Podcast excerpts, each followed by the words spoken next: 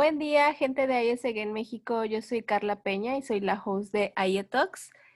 Hoy es un día muy, muy especial y estamos muy contentos porque tenemos de invitada a Cristina León de Hermosillo, Sonora, que es team leader de OGB y eh, realizó su voluntariado el pasado diciembre del 2020 en Recife, en Brasil. Bienvenida, Cristina. Hola, hola, ¿cómo están? Estoy muy feliz, muchas gracias por invitarme aquí con ustedes a pues platicarles un poquito sobre mi experiencia. Eh, gracias por tenerme en cuenta y pues la verdad que estoy muy emocionada. Gracias a ti por aceptar eh, esta invitación, por contarnos qué tal te fue, cómo fue vivir tu voluntariado en pandemia, qué, a qué retos te tuviste que enfrentar, cuál fue la situación que viviste y pues bueno, cómo, cómo a pesar de, de la situación le sacaste el mayor provecho a tu voluntariado. Entonces, pues empezamos, Cristina. Muchas gracias nuevamente por aceptar. Y bueno, cuéntanos, eh, ¿cuándo fue que te fuiste a, hacer tu voluntariado en Recife? Pues mira, eh, te platico como que desde el principio, principio, ¿no? Mi plan original, o sea, yo ya estaba aprobada y todo para hacer mi voluntariado en mayo, bueno, entre mayo, junio del 2020, ¿no? El pasado verano. Yo ya estaba aprobada como desde enero, ya, o sea, ya tenía como que todos los planes, pero pues luego entró la pandemia, entró todo este tema. Entonces pues empezaban a presentar como que inconvenientes y así, y pues por obvias razones pues se tuvo que posponer. Y pues todo ese, pues prácticamente todo el 2020 estuvimos como que checando si me iba a poder ir, si no, porque pues no sabíamos cómo iba a estar la situación pues para diciembre, porque diciembre era mi siguiente opción. Pero pues al final, gracias a Dios, sí me, sí me pude, perdón, ir en diciembre. Entonces me fui el 5 de diciembre, salí de aquí de, de Hermosillo, llegué a Recife pues al día siguiente, el 6 de diciembre, y volví ahora el 19 de enero. Wow, o sea, desde, o sea, tú empezaste todo este proceso desde enero del 2020. Sí, realmente, mira, pues te platico un poquito de cómo también me enteré de IESEC, ¿no? Porque pues yo sinceramente antes no la conocía. Entonces un día en la universidad nos, como que nos platicaron unos chicos de IESEC de qué se trataba todo esto. Pues esto era cuando había clases presenciales, obviamente. Entonces, eh, a mí me interesó mucho, guardé el contacto y ya después, en unos meses, como en noviembre, diciembre más o menos, pero todavía del 2019, o sea, esto ya tiene bastante tiempo. Eh, yo me puse en contacto con un chico de IESEC, le empecé a preguntar, como que pedir información y así. Entonces me dijo, sí, pues me platicó de los proyectos y todo esto. Y me mencionó como que varios países de aquí de Latinoamérica, porque yo le dije que me quería ir a algo aquí en América, porque pues nunca había viajado sola. Ese es otro punto, ¿no? Que también les platico ahorita más adelante. Em, entonces yo me quería ir algo aquí, ¿no? Entonces ya me platica de Brasil, de Colombia y así, a mí me llamó mucho la atención Brasil, ¿no? Entonces eh, hacemos todo mi proceso, yo aplico a finales, finales de diciembre del 2019 y quedo aprobada pues los primeros de enero y a partir de ahí pues ya empezamos como que a ahorrar para comprar mis vuelos y así. Entonces yo compro mis llega la pandemia. Sí, y lo peor del caso es que yo compré mis vuelos, así de que primero, los primeros, no recuerdo exactamente el día, ¿no? Pero fueron como que los primeros cinco días de marzo. Y la cuarentena pues se anunció mediados o finales de marzo, entonces fue como que, ah, no, ¿por qué? O sea, tú ya habías comprado tus vuelos cuando de la nada te, eh, sí. todo esto de la pandemia y te dicen, no, sabes que ya no vas a poder irte. Sí, sí, sí, o sea, yo los compré los primeros de marzo, se anuncia la cuarentena y es como que, ay, no, yo entré en crisis, ¿no? Y ya pues platicando con mi manager de aquí de, de Sonora, de, de, México y así, nos dice, no, pues, o sea, pues obviamente sale de, nuestro control y lo entendía yo por esa parte. Entonces, pues como te digo, mi voluntariado eh, me iba de aquí de México, me parece que el último día de mayo, entonces, pues me tocó empezar a enviar correos a la aerolínea, ponerme en contacto con ellos para ver qué se podía hacer, si me lo podían cambiar o reembolso. cambiar tus vuelos sin problema o te pusieron algún pero? ¿Qué, qué pasó ahí? No, sinceramente fue, o sea, yo mandé un correo a varios, como que a, a los correos que me encontraba en internet de, de, Aeroméxico, porque pues fue con Aeroméxico con los que yo viajé. Entonces mandé correos y no, o sea, me, me respondieron, no recuerdo, creo que se tardaron algunos días, claro, pero, pero fue súper fácil, pues en la cuestión de que solo mandé mis datos de que mi número de boleto, mi reservación y así, y me dijeron, pues te vamos a dar un plazo de un año. Me dejaron mi boleto abierto, pues como quien dice, y me dieron un plazo de un año para, para poder usarlo, ¿no? Sin, sin comisión o algo así, ¿no? Entonces, como yo lo había comprado en marzo de 2020, tenía hasta marzo de 2021 para poder usarlo. Entonces, esa también. Y en marzo del 2020 tú compraste tus vuelos, pero para julio, para ese verano del 2020. Sí, así es. Ajá, yo los había comprado para esa, para esa temporada. Entonces ya les dije, no, pues necesito hacer algo, que me los cambien o algo así. Y fue cuando me dijeron eso del boleto abierto. Entonces, yo tenía hasta marzo 2021, pues este mes, para poder usarlos. Entonces, esa también era como que pues una cuestión a tomar muy en cuenta y como que algo que yo traía mucho en mi cabeza de que tenía que usar mis boletos antes de esa fecha porque si no pues expiraban como quien dice. Y yo decía no yo me quiero ir en diciembre ojalá que para diciembre todo mejore que si se pueda y así entonces eh, pues gracias a Dios como para octubre más o menos ya me dijeron sí te puedes ir en diciembre si te vas a ir, haz tus maletas, como quien dice, y ya fue cuando empezamos como que otra vez a arrancar todo, ¿no?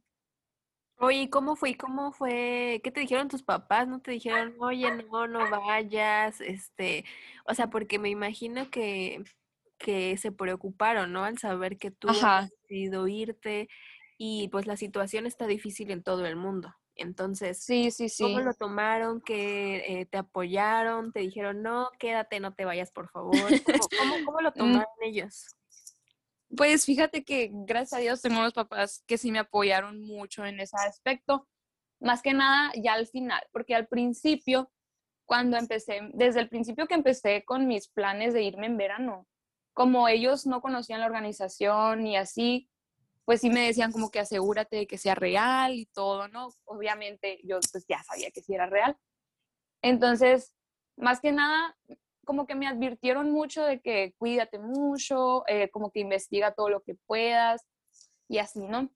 Pero nunca, y ya después cuando entró la pandemia, nada más me decían, como veían que yo seguía firme con mi plan de irme, pues nada más como que sí me advertían mucho, me daban muchos consejos de que cuídate mucho, eh, como que trata de no salir como que a lugares como que mucha gente y así, ¿no? Pero en ningún momento me lo prohibieron o me dijeron, no te vas a ir. Entonces, por esa parte, la verdad que sí me tocó mucha, pues mucha suerte por tener estos papás y, y no, pues nunca me lo prohibieron o algo así. Entonces, súper bien por esa parte. Ok, muy bien. Entonces llegas al aeropuerto. ¿Cómo es viajar en pandemia?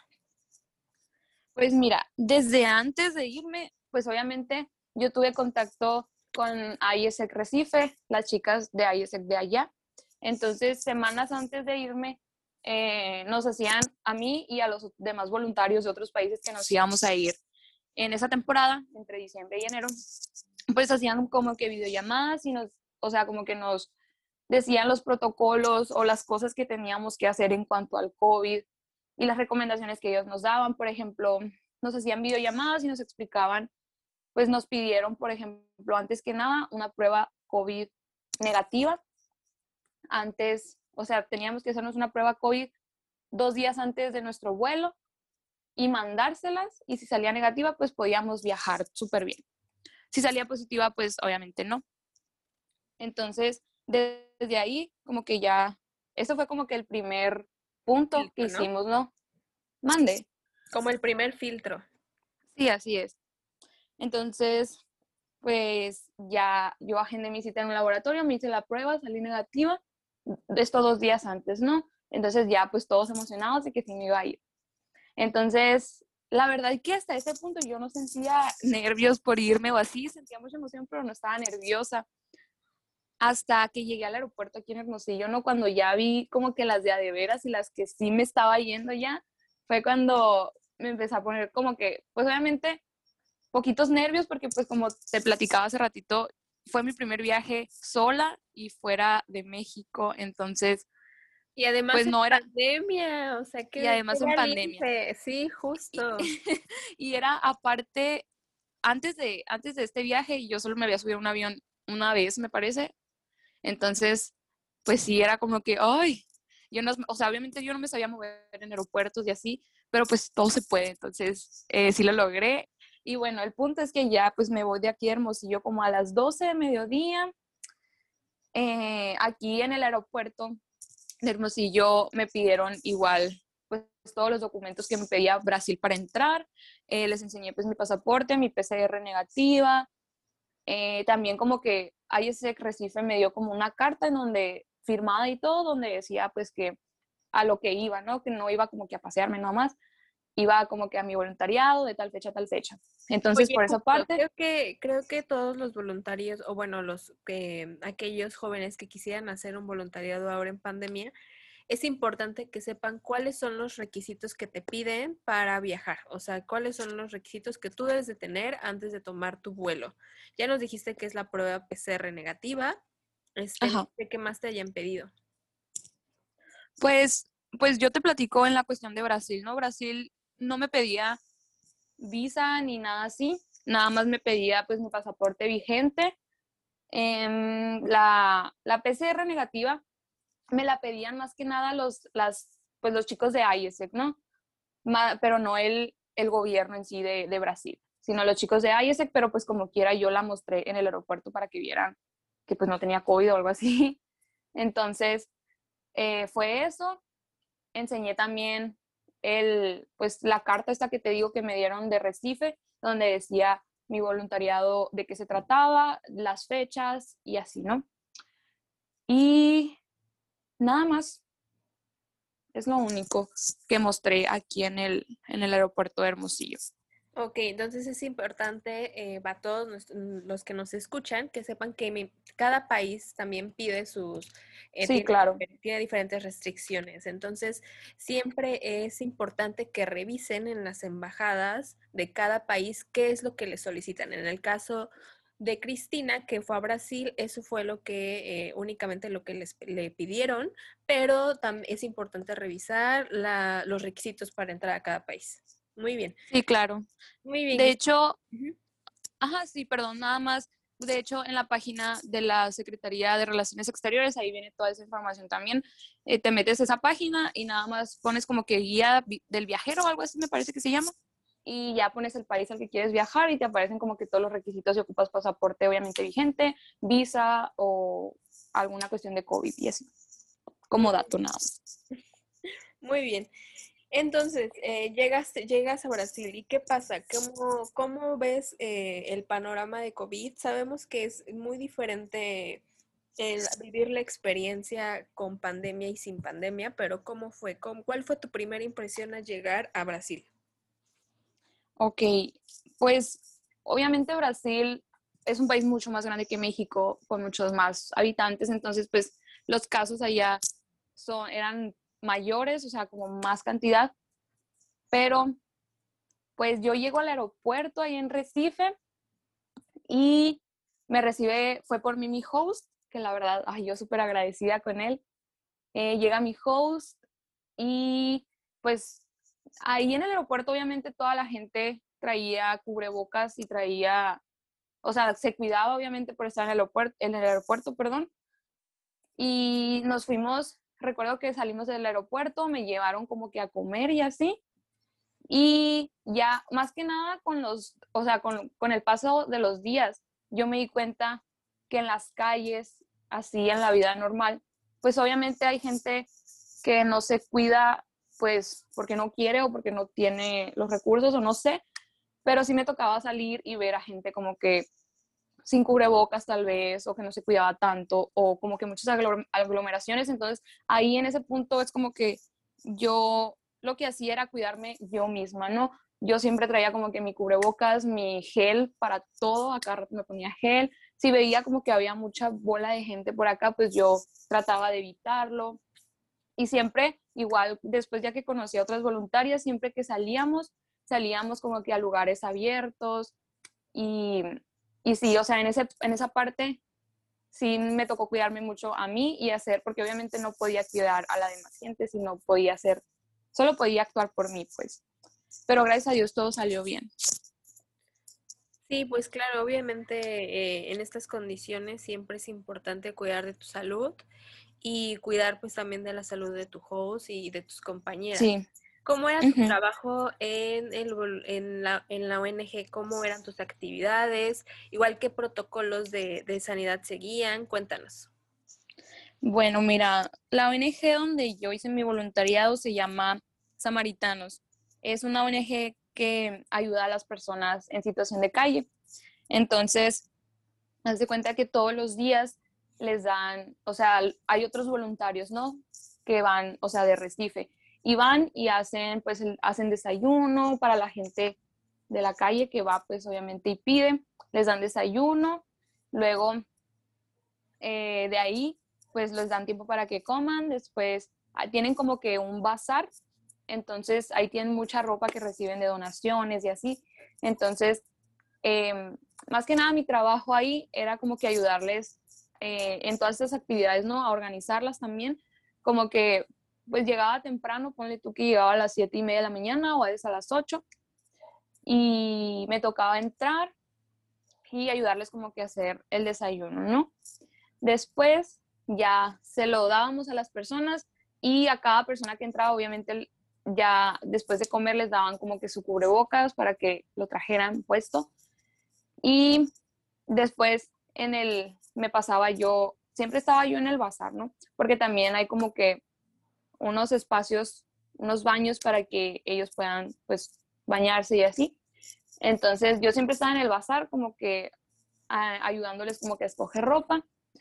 Y ese era como que mi rol ahí y también tomar, obviamente, de todas esas actividades que te estoy contando, tomar fotos y videos y pues material más que nada para las redes de esta ONG. Entonces, los pues, protocolos más que nada...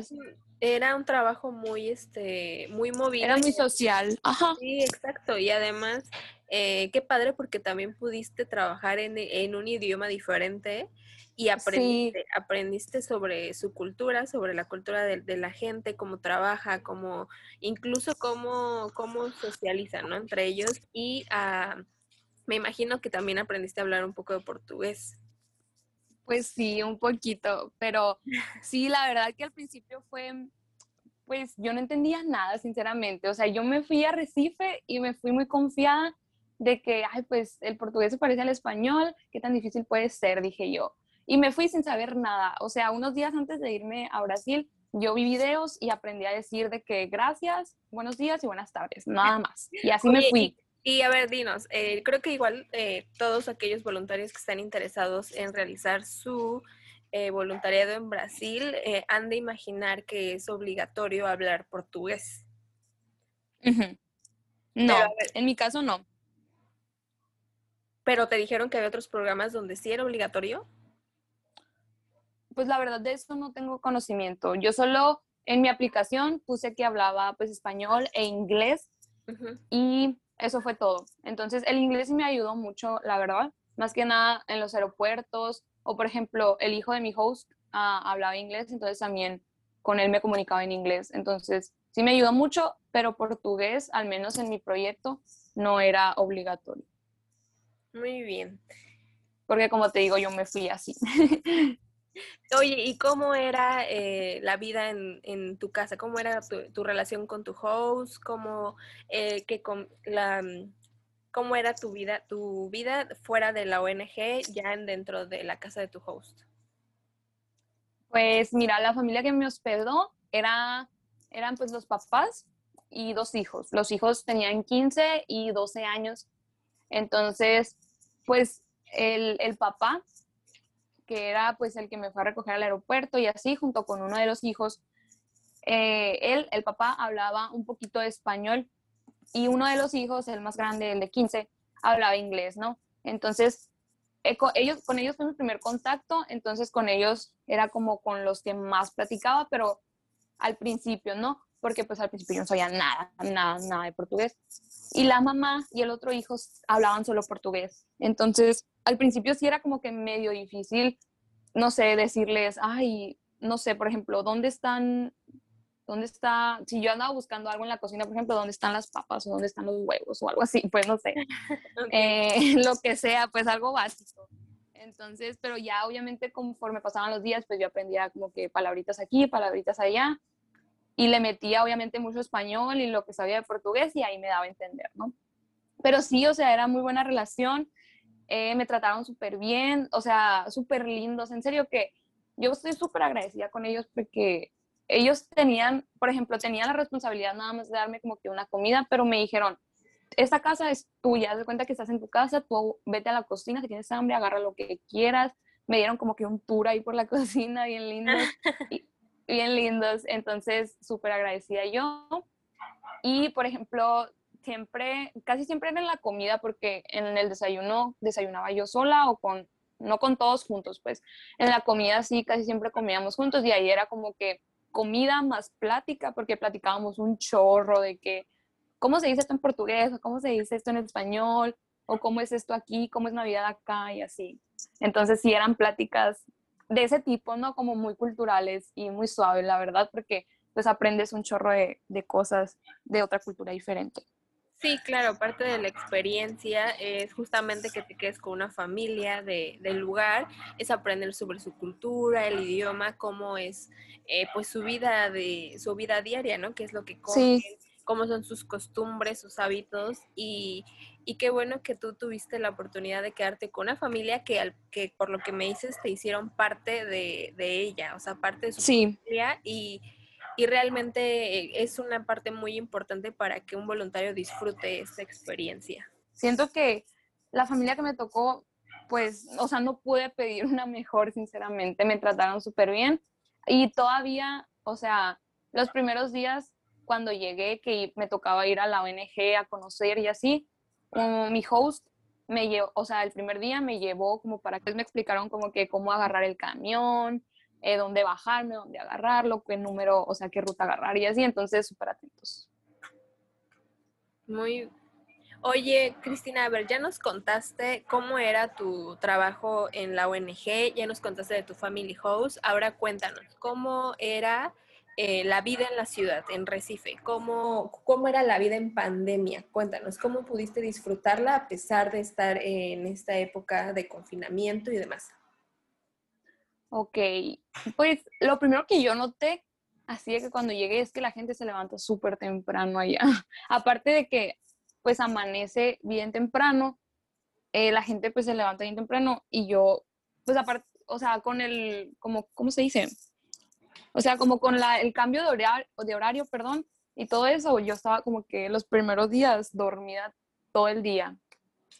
Y fue lo primero que noté que se levantan muy temprano. Entonces la vida ya empieza como que súper temprano y pues hay, o sea, Recife es una ciudad grande, entonces las, la, también las chicas de ISEC de allá me contaban que, o sea, para llegar de un lugar a otro, si tienes que salir como que con bastante tiempo antes, porque pues como es una ciudad grande, como que casi todo te queda lejos o por el tráfico también.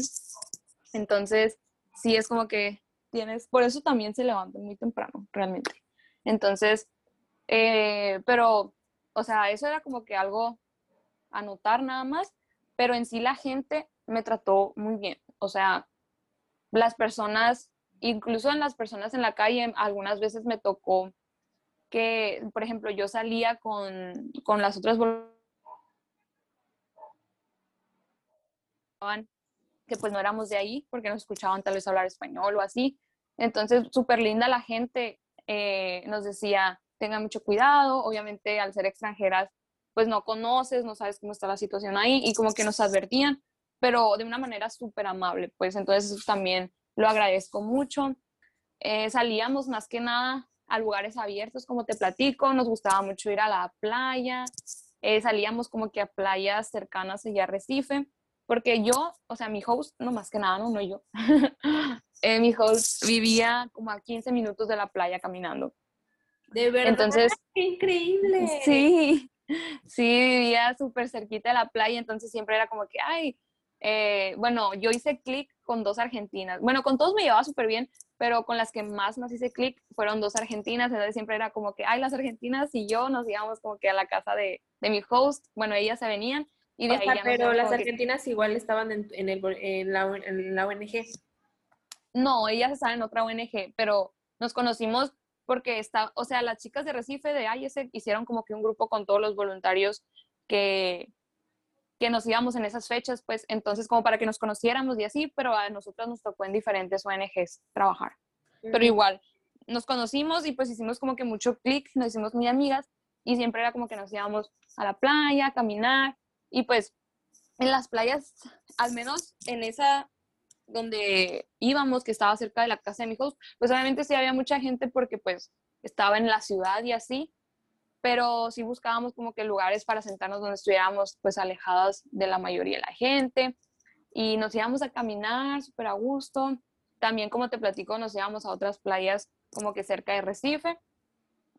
Y así salíamos más que nada pues a lugares abiertos y, y bien padre, la verdad me la pasé súper bien. Aparte de todo lo que aprendí, o sea, tuve momentos muy, muy divertidos, pues a pesar de la situación que estamos viviendo, lo supimos aprovechar muy bien. Y pues lo que más me encantó también es de que obviamente aprendí muchísimo de Brasil, pero pues al conocer personas de otros países, también conoces de, su, de esa cultura. Entonces me encantó. Oye, qué increíble, qué, increíble, Cristina. Creo que a pesar de la situación, eh, lo disfrutaste al máximo y por lo que nos cuentas, creo que realmente no, no te faltó de nada. Tuviste, no.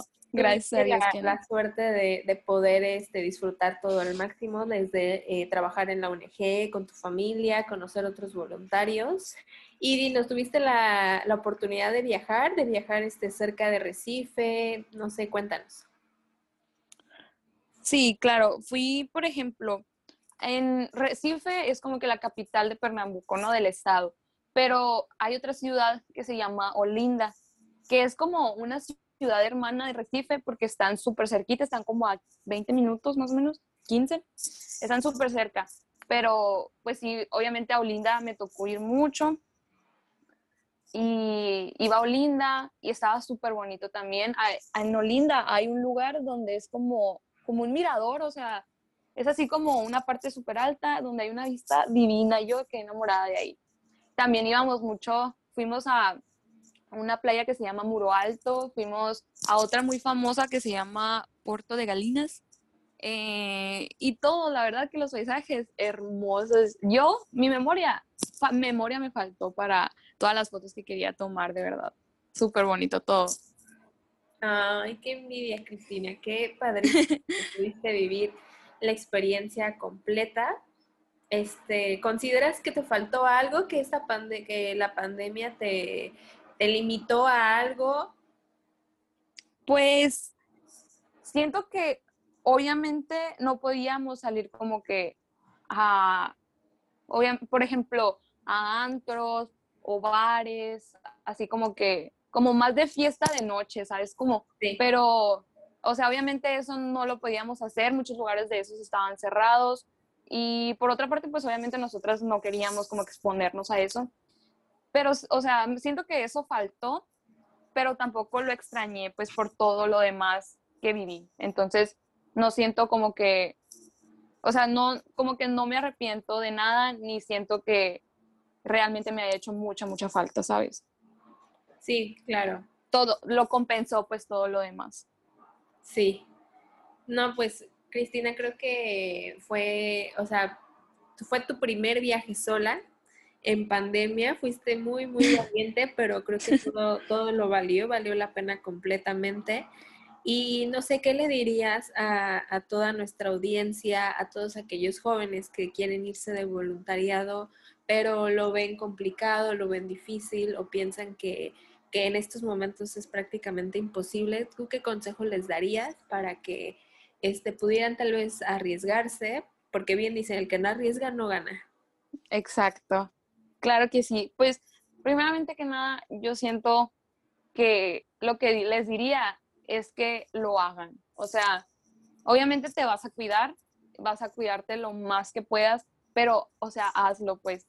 Porque o sea, si no, yo, yo así lo pensaba, ¿no? O sea, si no lo hago ahora, que ahora es cuando pues ya tengo el, por en mi caso, ¿no? Ya tengo el boleto, ya tengo como que el plan. Si no lo hago ahora, si lo pospongo y lo pospongo, muchas veces cuando empezamos a posponer y posponer y posponer cosas, al final a lo mejor terminamos no haciéndolo y nos perdemos de una gran, gran experiencia, una gran oportunidad. Entonces, yo sí, o sea, yo sí les diría como que háganlo. Obviamente vas a investigar mucho, te vas a cuidar mucho, pero hazlo pues. Igual, eh, yo también la veía muy difícil, como que al principio, más que nada cuando empezaba como que a, a investigar sobre la organización y así decía, pues a lo mejor y no lo hago, a lo mejor y no se hace, no sé, pues muchas cosas pasan por tu cabeza, pero no te detengas, pues no te limites por eso y pues trabaja nada más por ello. Yo pues gran parte de lo que, o sea, de todos los gastos, pues yo como yo trabajo, pues yo los pagué, entonces sí se puede, pues de alguna u otra manera sí se puede. Oye, Cristina, y por último, una eh, yo creo que una parte muy importante, ¿cómo es que te apoyó ISEC? ¿Cómo es que te orientó desde tu manager aquí en México hasta eh, tu, tu, manager en, Brasil? ¿Cómo, ¿Cómo, fue este apoyo que te, que te brindó ISEC?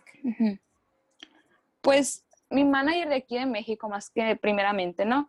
Mi manager de aquí en México se llama Alexa, la que llevó todo mi proceso y en serio, también con ella yo súper agradecida. Ahorita somos súper amigas, nos hicimos muy, muy amigas, hicimos mucho clic. Y la verdad, ella siempre estaba como que cualquier cosa que yo quería preguntar, cualquier duda, por más sencilla que fuera, siempre me contestaba y me contestaba de la mejor manera.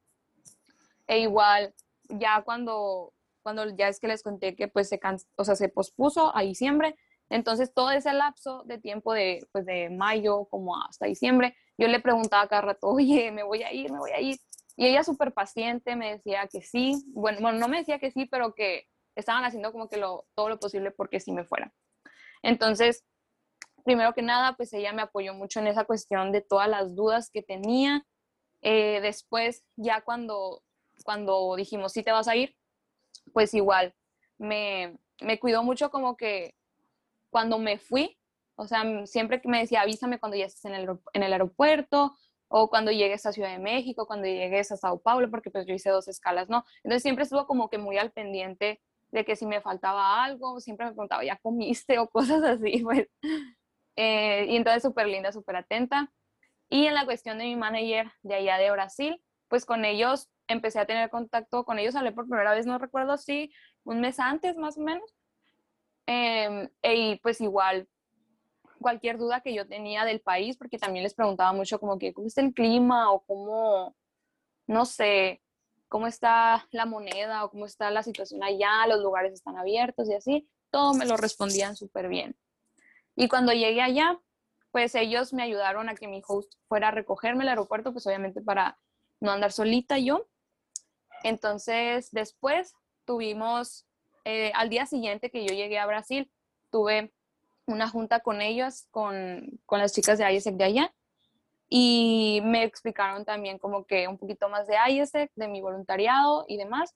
Entonces siempre estuvieron muy presentes, pues nunca me abandonaron o algo así, pues siempre súper atentas en todo.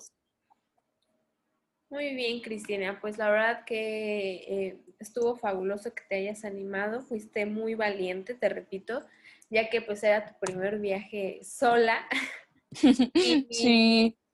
Y aún así, a pesar de, la, de las circunstancias, no te, pues no, no, no, desististe de esta decisión que ya habías tomado y lo disfrutaste al máximo. Entonces, pues muchísimas gracias nuevamente por habernos brindado este espacio, por habernos platicado de tu maravillosa experiencia y también pues por motivar a otros jóvenes a que también se arriesguen, a que pues su momento es ahora. Y pues nada, muchas gracias a toda nuestra audiencia por un episodio más aquí en IETOX y nos vemos en el próximo episodio. Bye bye.